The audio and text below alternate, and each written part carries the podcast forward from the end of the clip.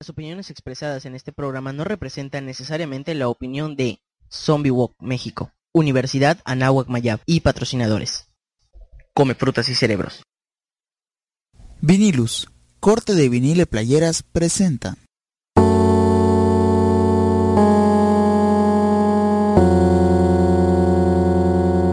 Radio Zombie Mérida.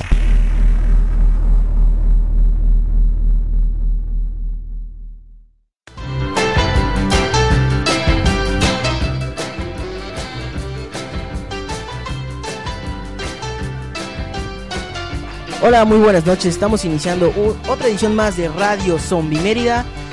Desde otra cabina, por si de repente se escucha un sonido medio extraño, o más, sec- o, o más seco, menos seco, quién sabe qué acústica hay acá, pero estamos en casa de Carolina Rosa, que es no solo presidente del Club de Terror, sino además una de las organizadoras de la Zombie Walk Mérida 2013. Ella se encuentra, se encuentra junto a mí y bueno, pues que se presente ella. Hola, ¿qué tal? Buenas noches, mi nombre es Cardina, pues dándoles bienvenida a otro programa, esperando que sea de su agrado.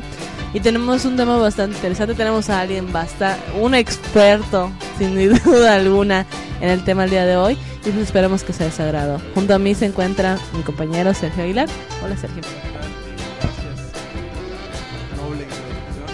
Sí, la verdad es que tuvimos una especie de experimento eh, tratando de diversificar este programa con la emisión dedicada a Stanley Kubrick y bueno dijimos la verdad es que si habría que empezar con un director para dedicar todo un programa sin duda debería ser este antes que nadie Alfred Hitchcock que es el tema de esta emisión.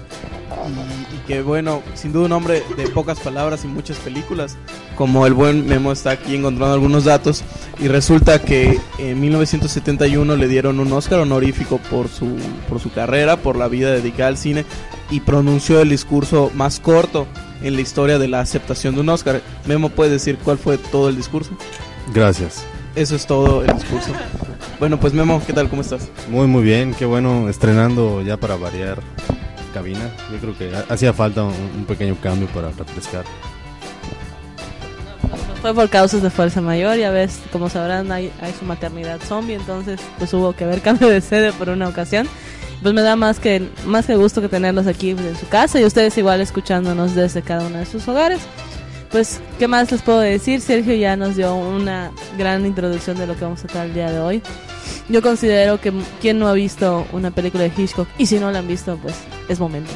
No, quien no haya visto una película de Hitchcock, ya lo habíamos dicho antes en este programa, no, no debería estar escuchando Radio Zombie Media, debería estar echándose cualquier película él, porque no hay forma de entender el terror, o sea, empiezas a entender el terror más el suspenso después de ver eh, sus películas, después de ver cualquiera de sus películas. Hay bastante material para sacar de este director, de este creador de, de- cine, de este, de este inventor también, porque él agarraba y, hacía lo que en ese momento se llamaba cine experimental y que hoy conocemos como un montón de técnicas cinematográficas.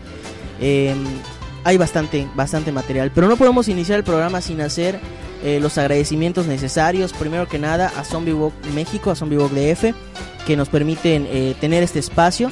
También agradecemos a la Universidad Anáhuac Mayab, que con su estación de radio por internet, eh, Radio Anáhuac Mayab nos retransmite los los nueve ah, los miércoles. Ah, es que mi señor productor me está diciendo aquí. Productor, Los- favor, los días. de Sí, sí, sí, sí, sí sé, señor productor. Los miércoles y los qué? Por favor. Pedimos que no Lunes y se altere. miércoles. Lunes y miércoles. Lunes y miércoles. Nos retransmite Radio Anáhuac Mayab. Y bueno, eh, también a nuestros patrocinadores que ya iremos mencionando eh, a lo largo del programa quiénes son y por qué son nuestros patrocinadores, porque hay un evento que se acerca día con día. Ya estamos a, a menos de un mes de este evento mes. Es- Así es, pues el evento más, uno de los eventos que hemos estado esperando y espero que, se, que la página nos ha mostrado que no somos solo nosotros quienes los estamos esperando, la Zombie World Mérida 2013, así es, llegamos al 2013, hubo mucho escepticismo en el mes pasado, pero pues aquí estamos y vamos a llegar este en este 3 de febrero a partir de las 8 de la mañana para empezar a ayudar a dos organizaciones o dos instituciones que se encargan de apoyar a personas infectadas con el virus de VIH. El albergue Oasis San Juan de Dios y vive con dignidad. Así que dignidad. ¿Qué expectativas, compañeros zombies? El día 3 de febrero, como ya había dicho, me están aquí diciendo, me, me están haciendo mi apuntador. Este va a celebrar en el monumento a la patria aquí en nuestra hermosa ciudad blanca, que se va a teñir de rojo ese día. Y pues esperamos que los que Pero del, escuchas- del buen rojo, ¿no? Está claro, Por rojo donativo, ¿ah? No, claro, no, no, o sea, rojo que en verdad ayuda al país, ¿no? Pues, no el otro rojo. no, no, no, yo hablo de, de sangre. Tampoco, tampoco crean que luego somos comunistas, ¿no? Ah, ah, no, no, Tampoco. pues, creo que no lo habían pensado, pero bueno, en ese caso, ya saben, siempre creando. No es cierto, la verdad es así. En esta cuestión, pues les invitamos no solo a divertirse, sino también a donar y apoyar a nuestros hermanos humanos. Necesitamos humanos para alimentarnos. Eh, dejamos encargado a nuestro zombie el día de hoy en la otra cabina. Dejamos su, su mano correspondiente para que aguante, a que regresen sus, sus, bueno, así que nuestros amigos. Y pues, ¿qué más podemos decir? Que los esperamos este 3 de febrero a partir de las 8 de la mañana en el Monumento a la Patria para empezar la Zombie Walk Mérida 2013. Yeah, pues ahí los vamos a esperar. Eh, ya pueden ver el póster, de hecho ya está en, en las principales redes eh, cercanas a, a Zombie Walk Mérida. Eh, ustedes entren al Facebook, donde de hecho se pueden comunicar con nosotros. Zombie Walk Mérida, estamos en facebook.com diagonal Zombie Mérida. Ahí está el póster, ahí está la portada, la pueden utilizar también ustedes de portada y así nos ayudan con la promoción. También les recomendamos visitar el perfil de Mórbido Mérida. Ahí también van a encontrar mucha información relacionada a, esta Zombie Walk porque Mórbido es patrocinador oficial. No se podría hacer esta marcha sin Mórbido Mérida. Eh, hacemos un agradecimiento igual a la revista Zona Luz, una de las revistas más eh, distribuidas en, en Yucatán, en Mérida, en la ciudad de Mérida, que nos, nos publicó un reportaje. eh, así que pues igual si están atentos a esa, a esa revista de que, que- que cae en su casa cada, cada mes, pues revísenla porque hay un reportaje muy interesante de Zombie Walk Mérida. Y bueno, yo creo que ya es hora de iniciar este tema, pero no podemos iniciar sin buena música, así que le encargo al señor productor que nos, al señor DJ productor que nos, que nos ponga hoy, eh, que nos alegre hoy la noche. Vámonos.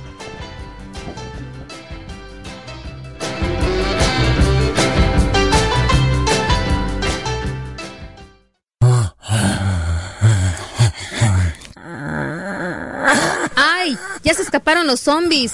Ponles música para que se calmen.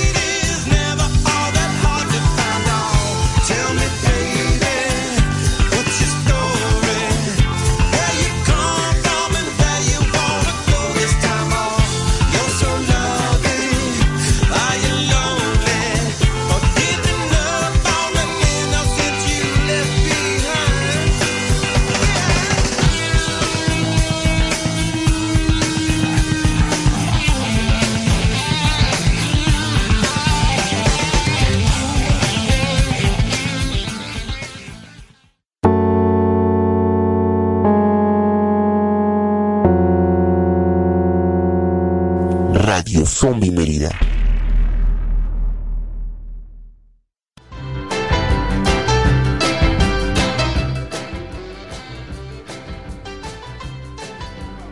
Ya estamos de vuelta después de haber escuchado, si no me equivoco, los Red Hot Chili Peppers. Y bueno, hoy vamos a hablar, como ya habíamos dicho, de este genial creador del suspenso que es Alfred Hitchcock.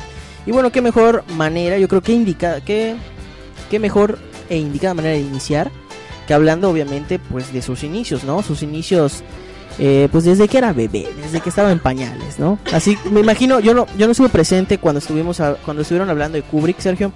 Eh, tú de hecho llevaste el programa. Eh, igual hablaste de los inicios en pañales de Kubrick, ¿no? En pañales literal, no en pañales cinematográficos. Pues, pues ambos, ¿no? O sea, brevemente, y yo creo que también la, la, o sea, la biografía de Hitchcock es, es un poquito más aburrida que la de Kubrick, de, de algún modo, ¿no? Eh, eh, es un poco más, ¿Más normal, normal? sí, que como todo eh, migrante, este, pues bueno, ¿qué es lo interesante de Hitchcock? Hitchcock nació el último año del siglo XIX, o sea, nació en 1899 y murió en 1980 eh, vivió 80 años, vivió bastante, o sea, una época de muchísimos cambios, ¿no? Y Hitchcock incluso su primera película fue una película muda, entonces le tocó también muchos cambios técnicos en cine y como vamos a revisar fue uno de los directores más creativos en la cuestión técnica en cine y pues bueno, él eh, nació en Inglaterra, nació en Londres, eh, llegó a los Estados Unidos y allí es donde comenzó a trabajar en los, en los estudios dirigió su primer cortometraje en Estados Unidos, se llamó Número 13. Eh, pues, un nombre muy interesante, ¿no? Y, y bueno, allí es donde, donde comenzó este, hasta su primera película que se llamó El Jardín de la Alegría. Y la primera película de cine sonoro que hizo fue Blackmail, que se puede traducir como chantaje, en 1929. Y bueno, a partir de allá, eh, Hitchcock ya sería, eh, empezaría a tener renombre, ¿no? Ser, se convertiría de algún modo eh, en el hombre más poderoso de la industria más nueva, ¿no? Que es el cine. Y lo vamos a ver porque es el primer director, tal vez, en la historia de los grandes estudios de Hollywood, que tiene esta libertad creativa tan grande como nunca ninguno antes la había tenido y muy, muy contados la tienen o la han tenido a lo largo de la historia. Y él fue el primero que tuvo esta libertad creativa que vamos a hablar también un poco más adelante, es que no, no quisiera... Mucho se este, la ganó, ¿no? O sea, se ganó, no creo que haya empezado. O sea, sa- sabemos, no, nació Hitchcock, no. o- o- no, o O sea, sea, por se su- la fue ganando por su propio Por, trabajo, por ¿no? supuesto, bueno, desde 1925 estuvo trabajando, hacia 1958, que 54 que firma La Ventana Indiscreta, que es de alguna manera ya la consolidación, La Ventana Indiscreta, o sea, la primera muy, película muy buena película, si de, no han de- de la serie de las obras maestras. Entonces son más de 25 años de trabajar en cine desde cero y realmente teniendo éxitos, ¿no? Éxitos en taquilla, éxitos con crítica y resultando en excelentes películas también. Corrígeme, pero ahí es donde empezó el mito de qué difícil es trabajar con Hitchcock en cuanto como actor o en, cuanto a producción, eh, todos sus rasgos obsesivos. Una, vez lo leí en un documental que era un honor eh, que te que era al mismo punto de tanto amarlo podrías llegar a odiarlo porque era sumamente exigente. Pues sí, digo, eh, justamente esa es, esa es otra faceta en la que podemos ver este esta confianza que los estudios eh, de Hollywood tenían en Hitchcock era justamente de que sabían que era una persona muy difícil de trabajar, pero como se dice en un documental de la vida de Stanley Kubrick, que creo que se aplica perfectamente también a Hitchcock, es que la, cuando un director se dice a sí mismo, soy muy meticuloso y perfeccionista, es nada más un eufemismo de decir soy un imbécil, ¿no? O soy un, soy un pendejo. En cambio, en ese caso eran personas que sí lo eran, pero que valía la pena su trabajo. Y claro, un actor aguantaba eso porque una película de Hitchcock era un éxito comercial. Sin duda lo iba a ser. Era la consolidación de nuevo de un actor. Era trabajar con un buen director, una buena película que además en crítica le iba a ir muy bien. Y por eso es que Hitchcock tenía esta libertad, ¿no? Eh, o sea, él tenía un campo de juegos tan grande de poder hacer lo, lo que quisiera, de experimentar tanto con el cine, porque sus películas eran eso, eran un éxito con todos. Todos les encantaba la película de Hitchcock. Es, es- ¿Él hasta qué momento llega a Estados Unidos? Porque imagino que eso fue completamente significativo para su cinematografía, ¿no? O es hasta o es desde 1920 que inicia con esos trabajos. Bueno, veo que dijiste mil- 1920 1925 que empieza a trabajar en el cine desde cero. ¿Él, estaba trabajando en Estados Unidos o estaba trabajando ya en, perdón, o, o seguía en Londres? Bueno, eh, en Inglaterra estuvo trabajando este de- para el cine, digo, desde muy, muy, muy joven, ¿no? Este, digo, tenía menos de 20 años cuando trabajaba este, para estudios de cine de Inglaterra, hacía rótulos de películas, o sea, hacía los intertítulos de las películas mudas. Él trabajaba en ello. Y, y bueno, este, rodó, eh, en Inglaterra rodó un cortometraje. Y ya en 1925 eh, dirigió en, en Alemania el primer largometraje. Traje, este, perdón, que se, se los debo por ahora. Ahorita les voy a decir en qué año llegó a, a Estados Unidos, ¿no? Porque estaba leyendo por ahí en, en San Wikipedia eh, un dato que dice que en 1937 visita Nueva York y, y es ahí donde lo contratan por parte del productor de Lo que el viento se llevó. Sí, claro. Entonces, pues no sé si a partir de ese... Y de hecho, y de hecho, a ver, vamos a ver. O sí, no lo querían contratar. De hecho, antes de eso me parece que se fue a, los, a Hollywood directamente y no lo querían. Simple sencillamente no era suficientemente bueno para la industria.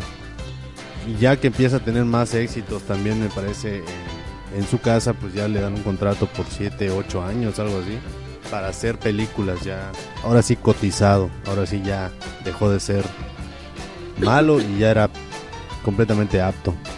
Bueno, yo creo que es un inicio que han tenido mucho. Lo mismo le pasaba a Chaplin. No, lo primero habían, lo habían contratado pensando que era una persona ya anciana y resultó que era él caracterizado y pues le dieron una oportunidad como extra y así llegó a Estados Unidos. No llegó co- siendo Charles Chaplin, sino que empezó desde abajo. Pues yo creo que muchos de los grandes así han pasado. Así pasó también con Steven Spielberg. Recordemos esos tiempos. Un dato, un rato, no random, ya los escuché y estaban bastante interesantes. Hola, este, estoy un poco ronca, a lo mejor no me entiendan, pero ahí va. Este, con lo que dijo Memo de Hollywood, lo que pasa es que antes de la Segunda Guerra Mundial se consideraba que Hollywood era cine americano, por eso casi no dejaban a los, a los extranjeros integrarse, porque el chiste de Hollywood era es que el propio pueblo americano tuviera como su campo de juegos, era como la parte nacionalista de Estados Unidos, pues. Y el dato 2 es de que Hitchcock tuvo un montón de cosas de innovación, como dijo Sergio. De hecho, por eh, innovar precisamente en la manera de construir la película y de hacer las tomas, es que se forjó su carrera. Pues bien, sí, yo, o sea, la verdad es que sí son interesantes. No son tan random. Eh, creo que de una vez nos empezamos ya a hablar del, de- ya de las películas, ¿no? Así es. Bueno, Hitchcock sin duda fue un director bastante prolífico, pero creo que sí hay cintas que por mucho destacan en su filmografía. Hay unas bellas colecciones que ha sacado la, la MGM. 67 películas como director en IMDB, 28 como productor, 22 como guionista y 37 incluso actuando. Pues bueno, son los cameos que también es otra otra cosa. Que hay mucho que decir sobre Hitchcock, ¿no? Pero creo que de alguna manera, entre tal vez las primeritas, eh, entre las obras maestras que son películas eh, en blanco y negro, están Los 39 Pasos, La Dama Desaparece, Náufragos. Eh, no sé si alguno de los que están aquí en la mesa han visto alguna de estas películas. No, no. A ver, Caro. Me parece que la dama desaparece. Es que no estoy confundido, no sé si es vértigo. Eh, una protagonista ve una pintura. No, no, es- ese es vértigo. Ah, No, la dama desaparece es, eh, es en un vagón. Digo, son películas que tal no vale la pena detenerse tanto en ellas. Este, sí mencionar, si alguno era quiere entrarle a Hitchcock, no le entren primero con estas, pero vale la pena verlas. Pero en Náufragos es donde empezamos a ver eso que Hitchcock tenía, que era una especie de, de renuncia, por- y es ahí donde, donde ya podemos palpar su creatividad. O sea, renuncia a los aspectos formales de cine, ¿no? Eh, Náufragos es, como su nombre lo indica, sobre un naufragio. Y casi la totalidad de la película, o sea, el 95% de la película sucede en un bote. Y, entonces, y hay varios actores en un bote. Y bueno, entonces es realmente difícil filmar una película, ¿no? Filmar más de una hora con cinco actores en un bote, ¿no? ¿Cuánto más se podría mover la cámara? ¿Cuánto más podríamos jugar con, lo- con el lenguaje cinematográfico? Y otra cosa interesante es el uso de los cameos que él tanto este tanta importancia le daba, ¿no? Que era, era una especie de, de su firma, su huella, ¿no? Dejada por las películas. Para quien no sabe qué es un cameo, pues es una aparición breve de algún personaje popular en la película. De los más eh, recientes que son conocidos son los de Stan Lee en las que son adaptaciones de sus cómics, ¿no? En, Spider-Man. Y ya hasta uno- cansan. Sí, ya hasta son demasiado obvias, ¿no? En Spider-Man 1, por ejemplo, este, en la escena en la que el Duende Verde aparece por primera vez ya ataviado como el Duende Verde, ¿no? Él aparta una chava para que no le caiga una piedra encima. Pues bueno, eso es un cameo. Y Hitchcock era el rey de los cameos, sin duda alguna. Y bueno, es muy interesante porque en Náufragos, pues bueno, son solo cinco actores que están en un botecito. Y uno dice, pero ¿cómo va a salir Hitchcock con un cameo allí? Y bueno, les diría que vean la película. ¿Qué tiene que ver con aleta de tiburón? Porque lo hace. Ah, pues hay que, hay que revisarla. Hay que irnos a los refranes en un momento. Eh, definitivamente hay, ciertas películas que, como comenta Sergio, marcaron época.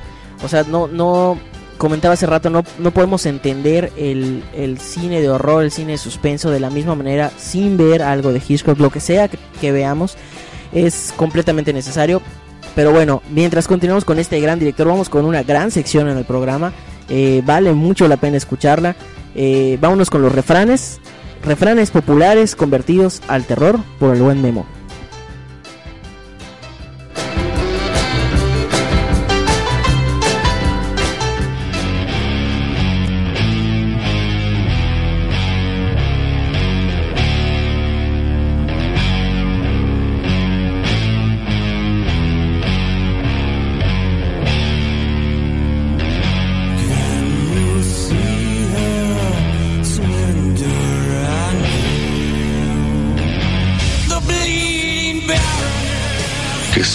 Dichos y refranes, sino ecos inmortales que nos cuentan de su pasado a través de la gran tradición oral.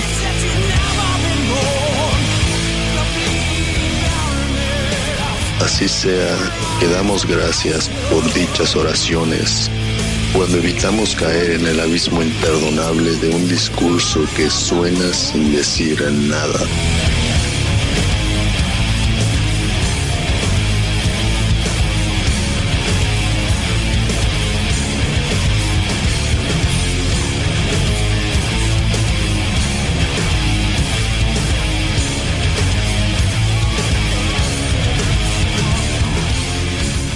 Tal manera comenzamos. Siempre un buen zombie lo muerde a él, a él o a aquel, sin mirar realmente a quién. El dicho original nos dice, haz el bien sin mirar a quién, que nos aconseja siempre hacer el bien desinteresadamente. Acto seguido, segundo dicho zombie.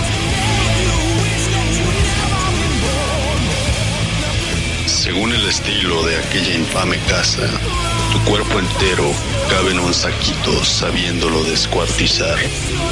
El dicho original nos dice que todo cabe en un jarrito sabiéndolo acomodar, lo cual es un elogio al orden y al buen aprovechamiento.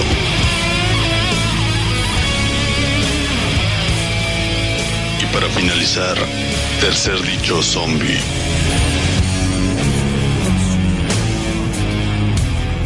Sea por no muerto o muerto viviente, sea drenado o devorado, a todo aquel pagano o creyente, Arcángel Saquiel los escolta por igual directo a su muerte.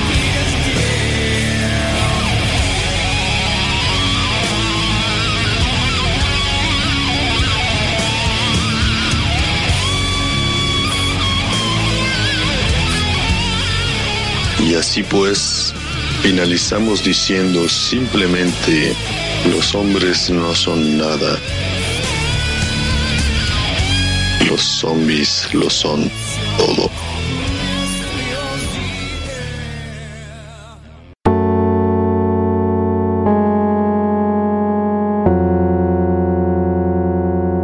Radio Zombie Mérida.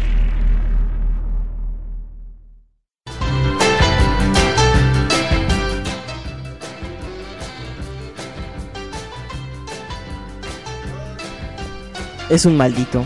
Hitchcock es un maldito. ¿Qué, ¿Cuáles son las cosas a las que les temía? A los niños, a los policías, eso fue culpa de su padre, porque lo encerraron por indicaciones de su padre durante 10 minutos en una prisión. Pero Hitchcock no sabía a lo que iba, solo entró a la prisión a dar una nota de su padre. Tome, señor policía, esto es de mi padre. Ok, niño, ven conmigo y lo meten a la, a la cárcel. Como 10, 15 minutos y desde entonces se traumó y fue tan grande el trauma que ajá, hizo películas, pero nunca aprendió a manejar porque dice, si no sé manejar, no me pueden detener y no me pueden multar y por eso nunca lo aprendió. Claro, y fue lógico hacer películas para tener tu propio chofer, ¿no? Era- era-. De hecho, él eh, rompió el sistema. Como dice Caro, hizo películas para ser famoso. Siendo famoso, tenía chofer. Tenía dinero y tenía chofer. Ya está. Fuck the police. Fuck the police. Lo logró. No, pues sí, es en, yo- Pero yo- no, no terminó de decir, o sea, era a los niños, a los policías, Ah, bueno, sí, los niños, a los las policías. alturas y, Exacto, a las alturas. y el más importante, que su siguiente película no fuera tan buena como la anterior. Eso fue realmente su, su más grande miedo. wow. Pues, pues bueno, de hecho, sí, Miedo sí universal. fue y, y, bueno, creo que no tuvo miedo durante los próximos años que vamos a comentar, que fueron casi 20 años o sea, bastante fructífero, ¿no? Para... Creo que no tuvo Pues miedo. sí, digo, eh, cinco películas que definen época, o sea, que definen un género, definen un género también que es el terror. Tal vez podríamos quitar la primera y quedarnos con, con estas cuatro que son de verdad las obras maestras. Y creo que podríamos entrar aquí en la plática para, para bueno, tener tiempo de discutirlas ampliamente, ¿no? Y la primera es La Cuerda, eh, de Rope, en 1948, eh, con uno de sus actores preferidos, preferidos, es James Stewart, eh, un, un actor que había estado haciendo dramas eh, en Hollywood. Y bueno, La Cuerda es, sobre un asesinato. Eso, de nuevo, una renuncia a los efectos formales de cine. Es una película que sucede en un cuarto. Es, si alguien ha visto una película llamada Dos hombres en pugna, por ejemplo, que bueno, es una película sobre conversaciones, ¿no? Pues esto, esta es eh, La Cuerda, es una película sobre la discusión de quién asesinó a una persona. ¿Qué es lo interesante de la película, Kevin? que no tiene cortes. Que no tiene cortes. Bueno, que no aparenta tener cortes. todo el largometraje no tiene cortes, es un plano, es un plano todo el largometraje, es- un plano secuencia película, ¿no? Plano secuencia. Que lo han intentado muchas veces otras películas. Sí, Hace que- poco una uruguaya, incluso tú me comentabas de una mexicana que hay lo ha una hecho. mexicana llamada Tiempo Real, muy mala película, pero pues que también lo intentó. Y muy Hay malo el una título. ¿eh? llamada eh, Control también, que es rusa, no, no la he podido ver, pero que también eh, al parecer eh, in- intentó y logró esto. Claro que la idea en tiempo real y en este control, pues ya con el gracias al cine digital es posible. Señores, pues no se entusiasmen, por supuesto que cortó, obviamente, sí hay cortes en la película. Lo interesante es que no son cortes de lenguaje, son cortes de, de que simplemente es físicamente imposible filmar, bueno, era físicamente imposible filmar hace 60 años eh, 90 minutos seguidos porque era en cinta, entonces imagínense una, una, un carrete de cinta que está dando cientos de vueltas por minuto, que se está sobrecalentando la cámara, empieza incluso a sacar humo y se puede hasta quemar. Entonces, altamente inflamable, los rollos duraban entre 9.50 y 10, 10 minutos. Entonces, más o menos, eh, es cuando vean la película, alrededor de cada 10 minutos hay un corte. Eso es lo que ustedes no pueden. Lo, Además lo- del, lo ni se que comentan ni claro, el peso. El peso Claro, de la propia cinta, por supuesto, de, de- de poner en la cámara tanta película. Este, en cada rollo este, de cinta a color, porque tienen que tomarse en cuenta de que son tres colores para, para cada este, cinta. Este pesa como unos este, 12 kilos en total, más la cámara. Así que las tomas siempre tenían que ser cortas, por eso generalmente lo dividen en escenas. Eso me recuerda cuando estábamos en el teatro Armando Manzanero y de repente llegó un paquete con los... No, con las cintas en 35. Por supuesto. Y oh, tenerlas en tus manos, abrir el... Abrir, ¿cómo se llama? La lata es una experiencia. Hasta el olor, una experiencia que... Digo, no sé cuántos han tenido la oportunidad, has tenido la oportunidad de abrir una lata de 35. Tenía un olor muy particular. ¿Dónde? Sí, sí lo tiene. Quisiera, yo no, no me tocó esa maravillosa experiencia. Es que Sergio, como abre latas de 35 todos los días, Cada rato, pues sin nadie. No, así quien lo pero- siente. tiene su colección de 35. No, porque ya no tienen un olor particular. Sí lo tienen. Ya no, ya no son feo. altamente flamables tampoco. Ah, una vez intenté quemar una también. No, ya no, no, no Ya no iba a quemarse la casa, y no, no te iban a venir a rescatar, no te ibas a quedar ciego tampoco. O sea, no. Eh, no, de ver demasiado Bastardo sin Gloria. Solo ibas a estar gritando Alfredo, Alfredo y pues Andy, Andy. riéndome en la cara de los nazis o algo así. Hitchcock, Hitchcock tenía, tenía este, veo bastantes frases, sobre todo la- consejos muy cortos en lo referente a, a hacer sus películas, ¿no? Este, yo sé que por ahí de- debe tener alguna Sergio o alguna anécdota que, marcaron porque muchos, o sea, referencian hoy en día ese tipo de cosas. Y veo aquí una, frase que me llama la atención de nosotros que tanto nos gusta el cine de terror, dice, cuando más, cuando más elaborado sea el malo, mejor será la película.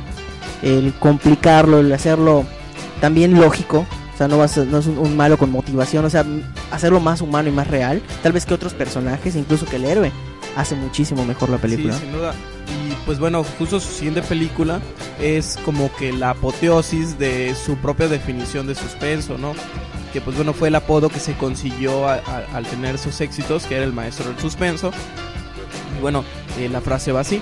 Un hombre está viendo la televisión en un sofá, debajo del sofá hay una bomba. Tú lo sabes, pero él no. Eso es el suspenso.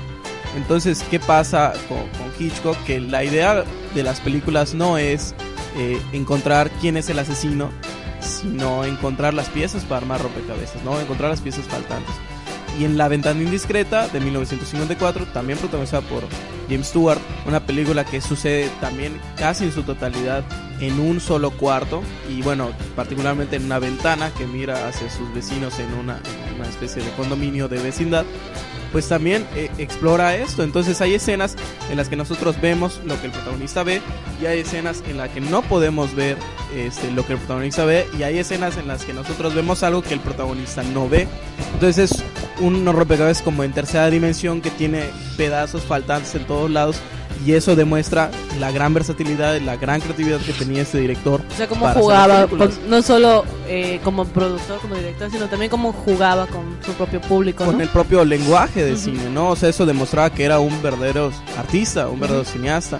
Y bueno, eh, también checando datos curiosos, él llegó a decir que su cineasta favorito era Luis Buñuel, ¿no? Que, que bueno, también creo que valdría la pena alguna ocasión. Hablar Tal vez no sería el próximo, pero en alguna ocasión valdría la pena hablar sobre Luis Buñuel, ¿no?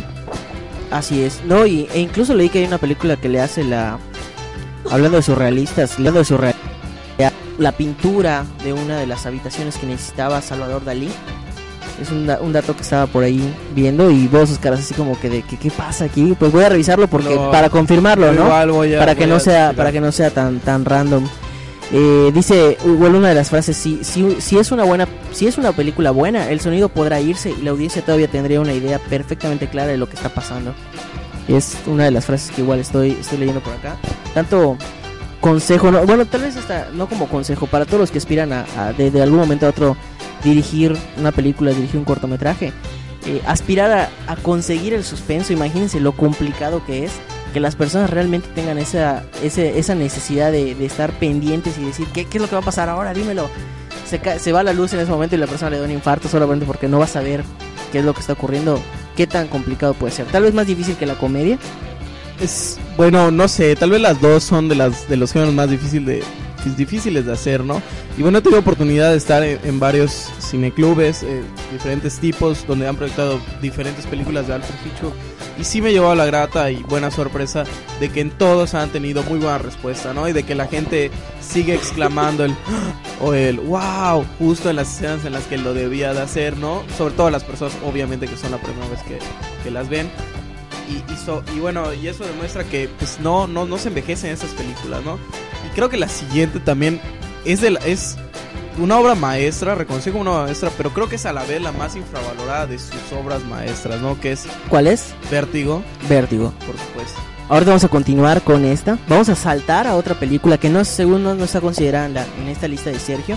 Nos vamos a ir con la película de terror de la semana, que es una película que Caro eligió y ahorita nos va a hablar de ella.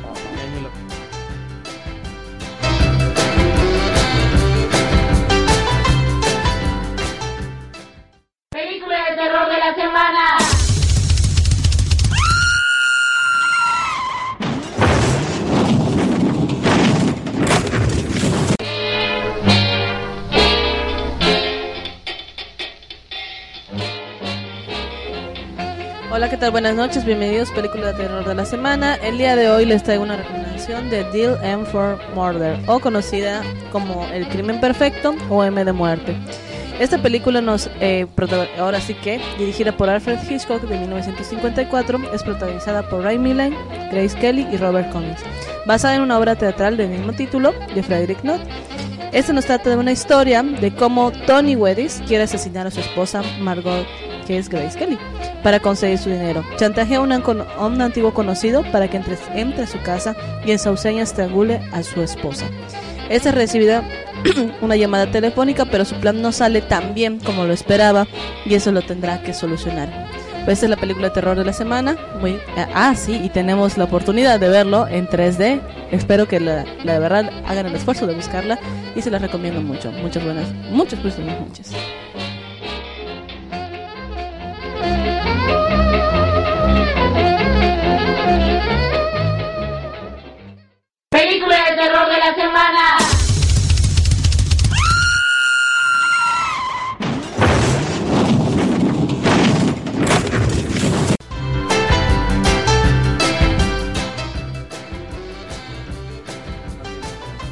Ya estamos de vuelta y estamos por hablar de Vértigo, una, una de las películas más importantes de Hitchcock. Imagínense a Hitchcock dirigiendo o escribiendo una película de zombies. ¿Cómo, cómo sería la película de zombies? Primero estaría en que quisiera, ¿no?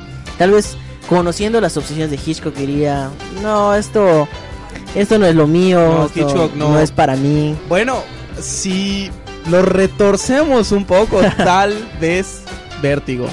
Pero habría que retorcerlo demasiado, la verdad, ¿no? Yo, yo creo, sí, la, la verdad no, olvídalo, sería demasiado rebuscado. Pero, pero, pero bueno, sí, perdón, que Pe- pero votaríamos a, muy probablemente votaríamos a, a George A. Romero, ¿no? De- de- del puesto en donde está. Si él hubiera hecho una película de zombies imagínate, antes. imagínate. Qué bueno que no la agarró. Por Romero. Sí, pues bueno. No, pues sí se salvó. ¡Ah! Y yo creo que, que Vértigo también, y, y bueno, eh, perdón, eh, brevemente también comentado sobre Márqueme para Miedo también. Eh, si checan la película, chequen también, eh, pues bueno, Hitchcock no estaba tan encantado con la idea de hacer la película en tercera dimensión, pero lo tomó más como un reto, ¿no? Como una manera de, de ponerse a prueba a sí mismo. Y es lo que él intentó, lo que él intentó hacer justamente. Este, era experimentar con estos aspectos eh, formales. Y en la película lo vamos a ver mucho en la puesta en escena. Van, va a parecer por algunos momentos que es también una obra de teatro, incluso en Márqueme para Miedo. Sí. Y hay mucho, hay mucho juego de planos. No, o sea, hay un juego de la fotografía muy No, padre. no, de hecho te decía Sergio, ese rojo de Grace Kelly era insultantemente rojo. Tiene este unas, ahora sí que vaya lo que viene siendo el meterte dentro, el meterte bastante atractivo. Grace Kelly es preciosa, en es como dirías, no, ¿quién la quiere matar? ¿Qué le pasa? También, pues hay muchas películas que te tratan mucho de esto. La mayoría, a mí me gustan mucho sus películas, valga la redundancia, pues se acordarán que es psicóloga. Tiene muchísimo de, ahora sí, de todo lo que ha vivido, todo lo que ha experimentado y todo lo que, eh, ahora sí que sus obsesiones, sus fobias inclusive, pues las vemos plasmadas. Entonces no solo estamos viendo algo que creó, sino algo como él lo percibió y eso es lo interesante, cómo esa percepción que tiene cada una de las personas las va externalizando, la está plasmando y pues dejó un legado en esta cuestión. De hecho, no, no sé si ya tocamos el tema de... ya, obviamente estamos hablando ahorita, estamos comentando de sus obsesiones, de cómo las plasmaba. Que creo que igual lo hacen al- muchos directores. Vemos incluso, yo digo, me refiero al ejemplo que más conozco, tal vez Sergio me pueda decir otro.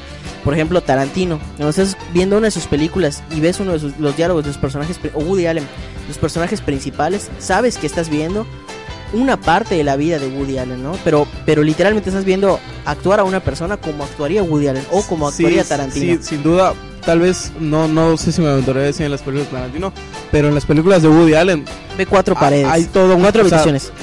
Las películas de Woody Allen, pues todos los, o sea, hay un personaje por lo menos en cada de las películas de Woody Allen que es él, es es es Woody Allen, ¿no? De algún modo, poquito o mucho es Woody Allen, ¿no? Y pues sí, eh, sí más o menos estaba aquí metido, ¿no? Esta idea. Sí, y bueno, igual y simplemente es por su libertad, o sea, porque quisieron hacerlo, libertad creativa, o porque realmente hay una, una necesidad extraña de los de los pers- de los directores en plasmar esta personalidad suya, ¿no? Decir, digo, si no salgo en cameo, mínimo voy a salir, mínimo un personaje va, va a ser va a ser yo, ¿no? Pues, no al rato creo que vamos a hablar de su obsesión por las rubias. Algo bastante interesante de, Bueno, de las películas. y, y Vértigo, este, ya para entrar ya a Vértigo, este, sí también protagonizada por, por, por una mujer rubia, que bueno, es una, es una excelente historia. Yo eh, la primera vez que la vi también me sentí este, engañado. Creo que es lo padre de, de esta película, que te sientes engañado. Sobre todo porque la per- cuando le entras a Hitchcock, muy difícilmente le entras por vértigo, ¿no? Le entras primero por psicosis y luego por los pájaros y luego tal la indiscreta. Y ya tal vez la quinta o sexta película de Hitchcock que ves sea vértigo. Y pues sí, tú estás esperando una historia eh, de crimen, una historia de suspenso. Y empieza con esta onda metafísica y Yo creo que es la primera que y reencarnación. Y bueno, la historia trata de, de un, un detective otra vez, James Stewart, que eh, le encarga un amigo eh, de la infancia que siga a su esposa porque cree que le engaña.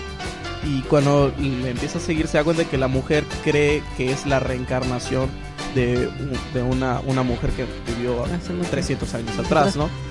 Y a bueno, mí me daba miedo, ¿ah? Déjame decirte cuando iba así sentado frente al caso y ah, Sí, miedo, sin duda, son escenas bastante inquietantes. Esta mujer muere, no se preocupen, no les he arruinado la película, no les he contado ni la mitad de la película, pero ese es un excelente turning point. Ese sin duda es impresionante. Y bueno, eh, tuve oportunidad de programarla en, en un cineclub y la gente que la vio quedó toda, todos y todos quedaron muy impactados con la película. Era la primera vez que la veían y, y no la podían creer, ¿no? Es uno de los finales más sorprendentes que, que he visto en el cine norteamericano. Él escribe, ¿verdad? Sin duda es excelente. No, Está sí, basada en... es, es extraño eso porque Hitchcock casi no escribía este, en las películas. Eh, a- ayudaba, por supuesto, eh, en la realización, pero más que como adaptación, como una manera de darse cuenta que simplemente era eh, eh, realizable, ¿no? O sea, que era posible cinematográficamente hacer la película. Y ahora el guion fue hecho por dos extranjeros, bueno, extranjeros de Inglaterra y de Estados Unidos, ¿no? Pierre Bouleau y Tomás Narcellac. Y pues no, al parecer la película, este, sí, está basada en una novela que se llama De Entre los Muertos, que también es como, como pueden encontrar, creo que la edición eh, para Latinoamérica dice eso, De Entre los Muertos, ¿no? Pero bueno, eh, Vértigo es el nombre original y Vértigo pues es una palabra en español también, ¿no? El miedo a las alturas, que es lo que sufre el protagonista, ¿no? que es una de las tantas fobias de, de Hitchcock, considerada eh, por muchos en varias revisiones como una de las mejores películas de la historia y en algunas ocasiones eh, la mejor película de la historia en varias evaluaciones que se hicieron. Pues bueno, desbancó en el tradicional, Ciudadano Kane. este, la tradicional lista de los críticos de la BBC, desbancó a Ciudadano Kane, que estuvo ahí por más de 20 años como la mejor película de la historia. Pues ya este 2012 que acaba de terminar desbancó Vértigo a, a Ciudadano Kane y ahora Vértigo es considerada la mejor película de la historia. Es una película larga, también dura más de dos horas, pero vale la pena cada minuto de la película. ¿Qué película nos toca antes de irnos a lista manía? Pues bueno, eh, vamos a dejarle esta manía después, rollo, por favor. Este, Tenemos que hablar de esto. entre, entre Vértigo, después de Vértigo, una película excelente también, no la vamos a tocar, con La muerte en los salones o Intriga Internacional también. Es el nombre, ¿cuál es el título original? De, nor de norte a noreste, North by Northwest, también con James Stewart, también recomendable, la famosísima escena de un hombre que lo persigue una avioneta, ¿no? En un desierto. Y bueno, ya, la película de 1960, Psicosis, ¿no? Eh, ¿Qué podemos mencionar de Psicosis? Bueno, Psicosis como digo yo, como bien lo has dicho, es la película con la que la mayoría inicia eh, algo de Hitchcock. En mi caso yo vi Los pájaros antes, pero y me esperé demasiado para ver Psicosis. Acabé impresionado. Eh, no podía creer que, acaba, que, acaba- que hubiera acabado impresionado después de haber visto una película que, bueno, ya tenía sus años. Sí, me asusté, hubo una parte que me asusté. Sí, yo igual me Eh, asusté. Así que, digo, para que haya logrado una película de, ¿de qué año es? De 1960. 1960, para que logre asustarte en blanco y negro, es bastante. Un, un logro bastante bueno, porque muestra que ha pasado la prueba del tiempo. E incluso tiene un remake bastante bastante popular por lo que hicieron con él, que es prácticamente repetir la que, película. que bueno, lo hizo Gus Van Sant, personalmente uno de mis directores favoritos. Que, que bueno, tampoco le encantó mucho, realmente el trabajo lo aceptó más por, por trabajo, ¿no? Más que porque él lo quisiera hacer. Pero él dijo, yo sé que jamás voy a poder ni tan siquiera acercarme a hacer una mejor película que, que Psicosis. Entonces lo que voy a hacer es hacer Psicosis de nuevo, ¿no? Entonces trató de reproducir fotograma por fotograma la película Psicosis, ¿no? Y Psicosis creo que no necesita más eh, explicación, creo que hemos tocado incluso varias veces en varios otros programas Psicosis, creo que es excelente por muchas cosas, en muchos sentidos. Y pues bueno, eh, ya la siguiente película, antes de pasar a la manía, y ya para... No, no va a soltar el micrófono. Eh, es que ahorita van a escuchar porque, pues bueno, Los Pájaros. ¿Qué hemos ¿no? hecho? De 1963, una de sus eh, últimas películas, que bueno, ya cierra esta gran etapa de obras maestras, maestras. Y bueno, Los Pájaros, eh, pues también eh, aprovecho la oportunidad, que bueno, una nueva columna que se abrió en zombiewalkmerida.com donde pueden leer a su servidor y pues bueno, Los Pájaros justamente la película de la que hablamos. Pero bueno, ¿qué opinas sobre Los Pájaros? Fue uno de mis traumas infantiles más grandes. Yo la vi cuando tenía 8 años porque estaba la asistente de la maestra de, de la escuela y en vez de ponernos la película, ya sabes, como educativa de los pájaros, nos puso Los pájaros de Alfred Hitchcock, ya como a la mitad de la película que todos estaban gritando, regresó y yo que no era la, la de, ¿cómo se llama esto? La educativa. Tu Sí. maestra es retrasada, supongo, ¿no? Pues solo agarró una en la biblioteca y ya. Pues es una estúpida entonces. No, este, ¿qué pasó hace unos días, Caro, con, con la película de Ted? Tienes una, una historia curiosa. no, pues sí, voy a balconear a mi papá. Resulta que mi hija me dice, mamá, mamá, ya vi Ted. Y yo, "Mm", este, y me empieza a contar una escena, de, mi hija tiene 8 años. Y me cuenta una escena no apta para menores sobre un oso que está sobre una mujer. Y ya, ya se imaginarán mi cara de trata de no mostrar pánico, angustia, ira y todo lo demás al mismo tiempo. Vemos eso con madurez. Eh, ajá, y le digo, ¿y quién te puso esa película que estaba en mi cuarto, guardada, por cierto? No, pues no, abuelito me lo puso. Ah, ¿y abuelito vio la película contigo? No, no me la puso y se quitó. Y, pero la vi toda. Y luego le pregunté, ah, ahora sí que mi, mi, mi, mi, eh, mi padre. Y le dije, oye, ¿y vi- ¿y cómo es que le pusiste esa película? Ah, pues yo se la puse y ya. Es un oso, ¿no? Sí. Pero no es para niños. Vela y verás por qué soy muy... pip. Ya. Bueno, pues vámonos con Lista Manía y después con una, con una canción. Ya, ya saben, revisen el. De hecho, la película dice explícitamente, ¿no? En el cartel. No es una película para niños, para que De- no la- La ocurriera. escena lo dice cuando se burlan del niño porque es judío y lo golpean. O sea, eso es la- la- los primeros diálogos de la película. Pues ahí está. Paternidad mexicana, pon play y te retiras. Así es. Sin duda alguna. Es un gran ejemplo. Vámonos con Lista Manía y luego con una canción.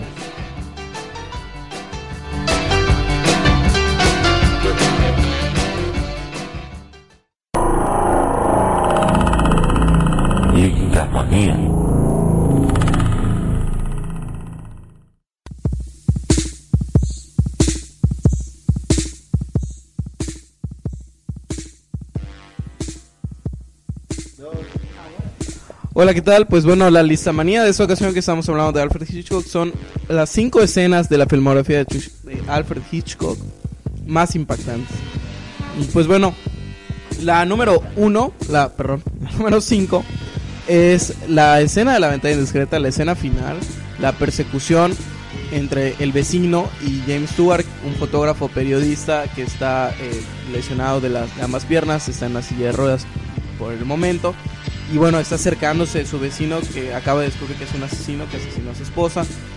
Y él no puede escapar, ¿no? Entonces utiliza un flash de la cámara para cegarlo en la oscuridad y evitar que se acerque. Es una excelente escena, una excelente construcción dramática, eh, un gran ejemplo de- del talento de Hitchcock, la número 5. La número 4 es la escena final de Vértigo, en el que caemos en la cuenta de, de todo lo que sucedió en la película, de quiénes eran estas misteriosas mujeres que aparecían en la película, de, de quién es en realidad nuestro protagonista, ¿no? De lo que vivió. Nos damos cuenta junto con él, o sea, al mismo tiempo que él se da cuenta de lo que sucedió en la película, de uno de los mejores guiones en la historia del cine de suspenso, sin duda, Vértigo.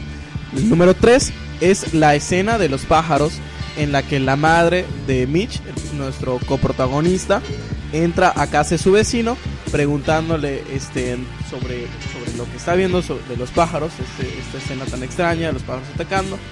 Y bueno, ve que la puerta está abierta, que hay cosas en la cocina que están rotas. Y al entrar a, la habitación, eh, ve la ventana abierta, plumas en la cama y lo ve a él tirado a un lado. y lo recorre y la cámara lo recorre de pies cabeza y no tiene ojos. Las cuencas de los ojos están vacías y ya sale gritando, pero gritando en silencio, ¿no? Y golpeándose contra las paredes como, como un pájaro en una jaula. Excelente. Y bueno, sin duda nuestro número 3. La número 2 es eh, la escena del sueño en vértigo también. La escena del sueño del personaje de James Stewart. También una película que explora excelente, o sea, es un universo onírico muy padre. Tal vez el acercamiento más obvio y explícito que hizo Alfred Hitchcock a, a quien fuese su, su director favorito, Luis Buñuel. Sin duda sería esta escena del, de- del sueño en vértigo, que también, o sea, muy creativa, visualmente muy atractiva y también importante en la trama, ¿no? Y la número uno, pues bueno, sin duda alguna, eh, por lo popular que es, por lo excelente, magistralmente realizada que está y por lo tanto que ha penetrado y pasado la cultura popular y por la prueba del tiempo que ha so- sobrevivido y claro también por la historia tras la propia realización de esta escena particularmente pues es la escena del baño la del asesinato del baño en psicosis en la que la protagonista muere en el minuto 25 de la película que bueno también la primera vez que la vi dije y ahora qué pasó con la película ¿no? Y bueno, sin duda, esa es la, esta es la escena número uno en la filmografía de Alfred Hitchcock. Y pues bueno, es todo un pillo, así es. Y pues bueno, muchas gracias eh, por escuchar. Espero que hayan disfrutado de esta manía. Y que cuando revisen de nuevo las escenas, pues piensen ahora como una de las mejores este, realizaciones. realizaciones, no existe. Como una de las mejores cosas que realizó el director Alfred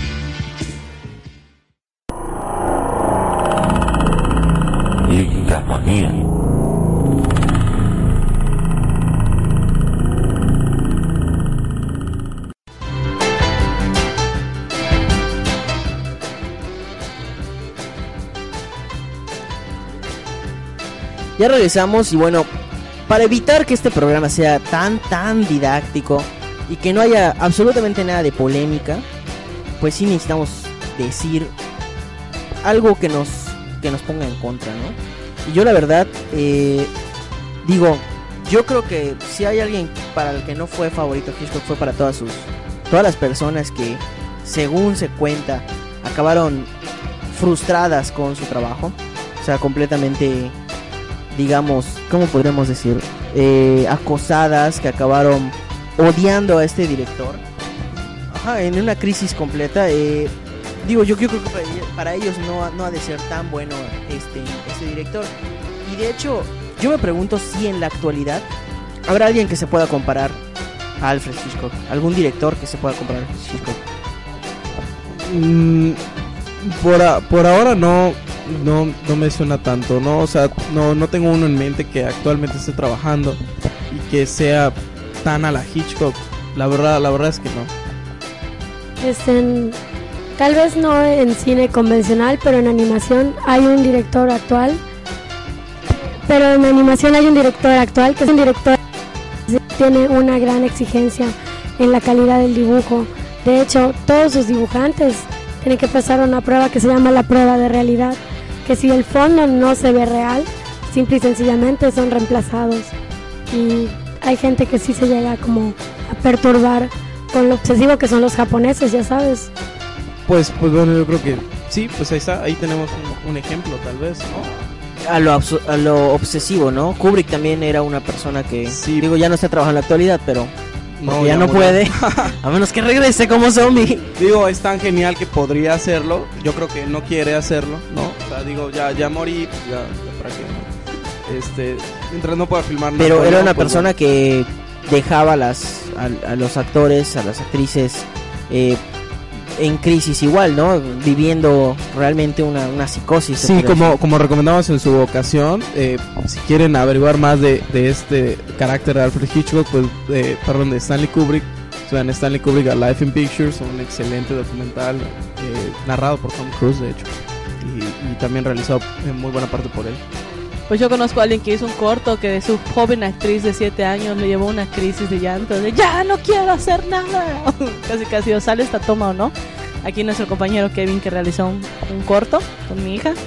De verdad, cuando era, se repite, se repite, nunca había visto la frustración que puede tener alguien. Y pues sí, mi hija llegó al punto de llorar, estaba sumamente molesta. Sí, lloró, lloró y, y fue su última toma. Pero está bien porque tenía que llorar en la toma y no se iba a lograr si no lloraba. Algo que no, que no había en esa ocasión que Kevin estaba Eran los derechos humanos. Era eh, el sindicato de, tra- de trabajadores de la actuación de, de Estados Unidos y de los estudios. Que bueno, claro que tenían a, a Hitchcock muy en la mira, ¿no? Y bueno, eh, en Los Pájaros, Trippy Hendren, que era su, su debut como actriz en largometrajes, pues bueno, eh, la escena en la que en, la secuencia final, cuando ella está entrando a un cuarto para cerrar la puerta y entran pájaros por la ventana y empiezan a atacarla, bueno, esa escena tardó en rodarse una semana y diariamente este era o sea, se grababa hasta el cansancio, ¿no? Y ella terminaba con bajó incluso varios kilos de peso en una semana porque trabajaba varias horas seguidas, ¿no? Y era repetir, repetir porque no salían bien los pájaros en pinche toma. Entonces, sí, y bueno, Hitchcock se, se ganó muchos problemas con los sindicatos de actores justamente por eso que vigilaban lo, lo que decían lo, lo que Hitchcock hacía pero pues bueno se recompensaba claro con el dinero de- del gran éxito en taquilla que tenían las películas Pero sí creo que habían mencionado que decían, si le dijeran, dijeran que tenía que volver a trabajar con Hitchcock, Hitchcock no lo haría. Pues bueno, yo creo que no, pero también es cierto, este, que por ejemplo James Stewart o Grace Kelly grabaron más de una película con Hitchcock, excelentes películas, excelentes actuaciones. Pues bueno, yo creo que sí en parte, pero pues bueno, también ahí pues no se prueba un poco el actor, ¿no? Qué tan buen actor es, qué tan exigente es consigo mismo, consigo mismo, ¿no? Oye, eh, yo creo que ya nos queda un minuto. Me gustaría que nos recuerdes igual la, limitante que puso con Psicosis eh, para sus películas, el, el, el, el acceso.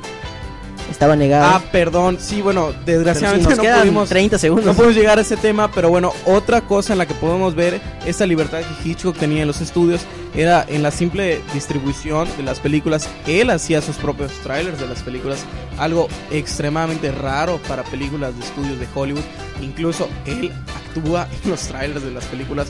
Vean el trailer de Los pájaros y psicosis, de los mejores trailers que jamás han visto, se los aseguro es excelente. Aprovecha también su propia figura. Faltó también hablar tal vez del programa de televisión. Pero bueno.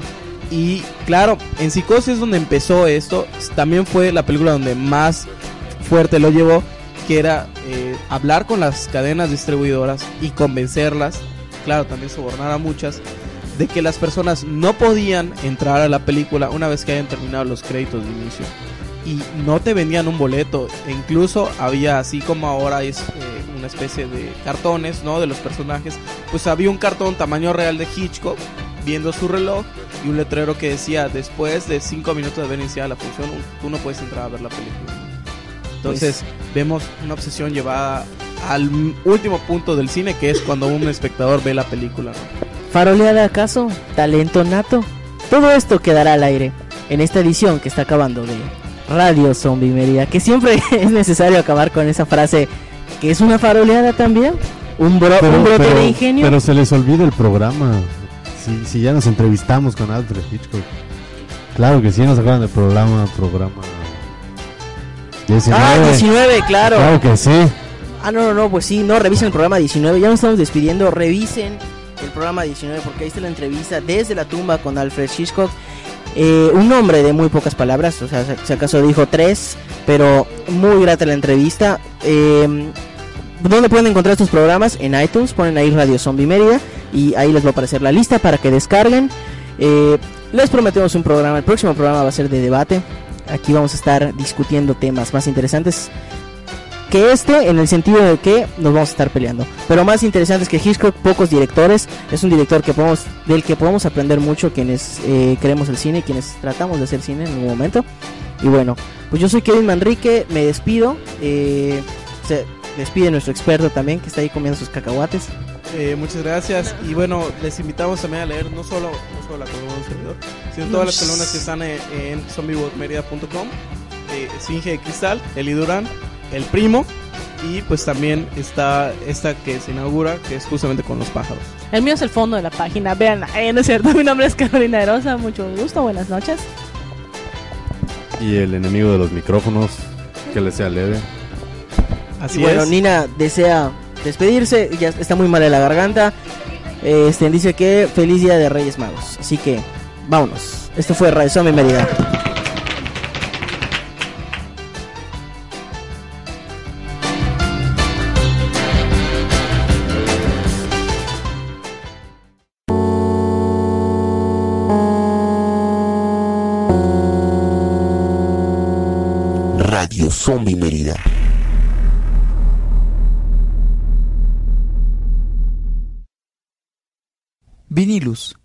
De vinil y playeras, presentó. Las opiniones expresadas en este programa no representan necesariamente la opinión de Zombie Walk México, Universidad Anáhuac Mayab y patrocinadores. Come frutas y cerebros.